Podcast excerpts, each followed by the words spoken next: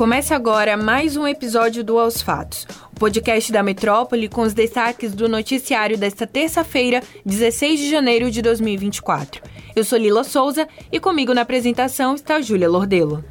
Oi, Lila, olá a todos que nos acompanham. Nesta terça-feira, o presidente Luiz Inácio Lula da Silva sancionou a lei que determina a revisão anual dos valores de remuneração dos serviços prestados ao SUS, o Sistema Único de Saúde. O autor do projeto é Antônio Brito, deputado do PSD da Bahia. O texto foi sancionado em uma cerimônia com a presença de representantes de diversas instituições filantrópicas, como Obras Sociais Irmã Dulce, do relator do projeto no Senado, o senador Jacques Wagner, do PT, lideranças do Conselho Nacional de Secretarias Municipais de Saúde e do Conselho Nacional de Assistência Social. A lei prevê que os valores para a remuneração dos serviços de saúde devem ser suficientes para o pagamento dos custos, a garantia da qualidade do atendimento e a manutenção do equilíbrio econômico-financeiro. Para Brito, este é um marco histórico para o setor, afinal, reajuste é a principal e mais antiga reivindicação da rede filantrópica. É nosso dever reconhecer os relevantes serviços prestados por tais entidades a todos os brasileiros, levando-nos a propor que a tabela seja atualizada todos os anos para cobrir os custos.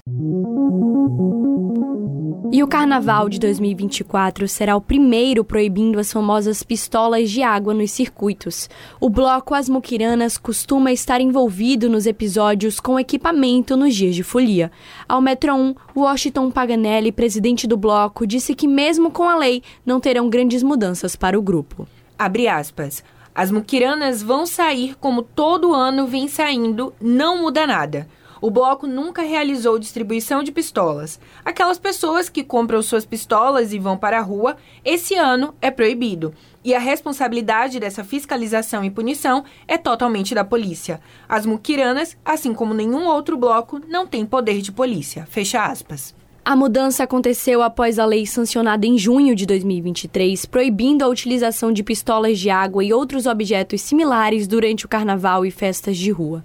A medida foi tomada após denúncias de casos de violência contra a mulher na folia do ano passado, entre elas a de uma vítima atingida por jatos de água e empurrada diversas vezes por integrantes do bloco. A lei também determina que os blocos devem ser responsáveis por ações na tentativa de combater o uso de equipamentos nos circuitos e nos blocos. Os blocos, agremiações e demais organizações deverão adotar meios de impedir a utilização de tais artefatos por seus foliões e ou associados, mediante campanhas educativas e adoção de penalidades aos infratores. Outra mudança adotada após determinação do Ministério Público da Bahia foi a numeração das fantasias dos integrantes do bloco para facilitar a identificação dos possíveis suspeitos em caso de agressão e importunação sexual. Em anos anteriores, a direção do bloco já havia assinado termos de ajuste de conduta, o TAC, devido aos comportamentos dos foliões. Paganelli disse que o bloco seguirá rechaçando os crimes. Abre aspas. As muquiranas sempre combateram e vão continuar combatendo qualquer tipo de agressão que venha prejudicar alguém. Fecha aspas. Este ano o bloco desfila com o tema Deusas da África e terá as bandas La Fúria, Piscirico e Parangolé puxando o bloco no sábado, segunda e terça-feira de carnaval, respectivamente.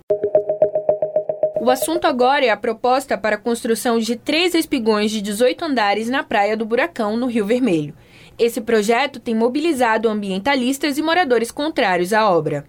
A obra faz parte de um projeto das empresas ligadas à incorporadora OR Empreendimentos Imobiliários e Participações SA, que integra o grupo Novonor, antigo Odebrecht. O Metro 1 teve acesso ao registro imobiliário do espaço onde a empresa pretende construir as torres. Um dos imóveis, na rua Barro Vermelho, foi vendido para a BetBA 01 no dia 14 de julho de 2022 pelo valor de 10 milhões 400 mil reais.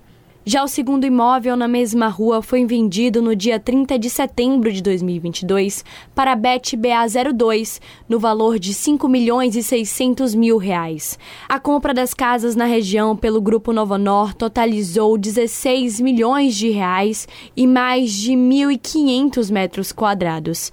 A reportagem tentou contato com a Novonor, mas não obteve retorno até o fechamento da matéria. Diferente do que foi noticiado, a MRM não é a construtora responsável pelas obras na Praia do Buracão. Em nota enviada ao Metro 1, a empresa informou que não tem qualquer participação no empreendimento de Três Torres. Existe uma mobilização na Câmara Municipal para tentar barrar a construção de espigões em Salvador. Um projeto do presidente da casa, Carlos Muniz, do PSDB, tem dado esperança a ambientalistas e moradores, propondo tornar o espaço onde será construído o empreendimento em uma área de utilidade pública. De olho na Rádio Metrópole, em entrevista ao Jornal da Bahia no Ar, o presidente da Embasa, Leonardo Góes, informou que a região do litoral norte da Bahia vai receber um investimento de 270 milhões de reais em um projeto de distribuição de água.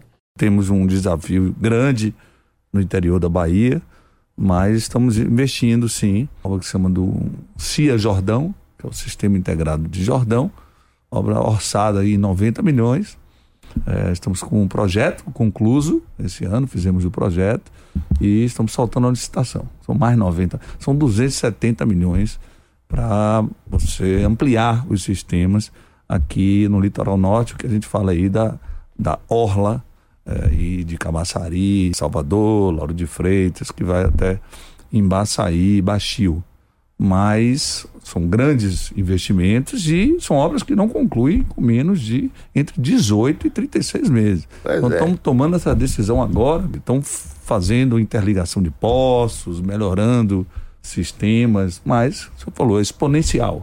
O Jornal da Bahia no Ar também recebeu o presidente do Partido Progressistas da Bahia, Marcelo Negromonte Júnior. Ele afirmou que ainda não houve diálogo entre o PP e o governo estadual sobre a possibilidade do partido integrar a chapa do atual vice-governador e pré-candidato à prefeitura, Geraldo Júnior. Vamos ouvir. Seu partido, PP, poderia indicar o candidato a vice na chapa de Geraldo Júnior. Eu não tive uma conversa. É é, com o Geraldinho nem com o governo. Mas existe essa possibilidade?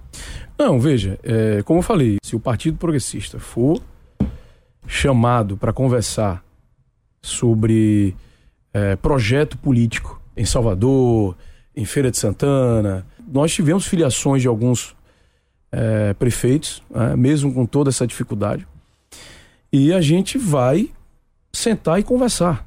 Geraldo teve seu nome confirmado recentemente pelo Partido dos Trabalhadores, sob liderança do governador Jerônimo Rodrigues, como pré-candidato a prefeito de Salvador. O vice-governador contará com o apoio do presidente Lula e seus correligionários no pleito. As entrevistas completas você confere no canal do YouTube Portal Metro 1. É isso, pessoal. Os fatos de hoje fica por aqui. Confira essas e outras notícias no metro1.com.br. Nos acompanhe nas redes sociais, arroba grupo.metrópole no Instagram e no TikTok e arroba metrópole no X. E não deixe de ativar as notificações no Spotify para receber um alerta toda vez que sair um novo episódio e se manter atualizado. Tchau, tchau, até a próxima. Tchau, tchau, pessoal.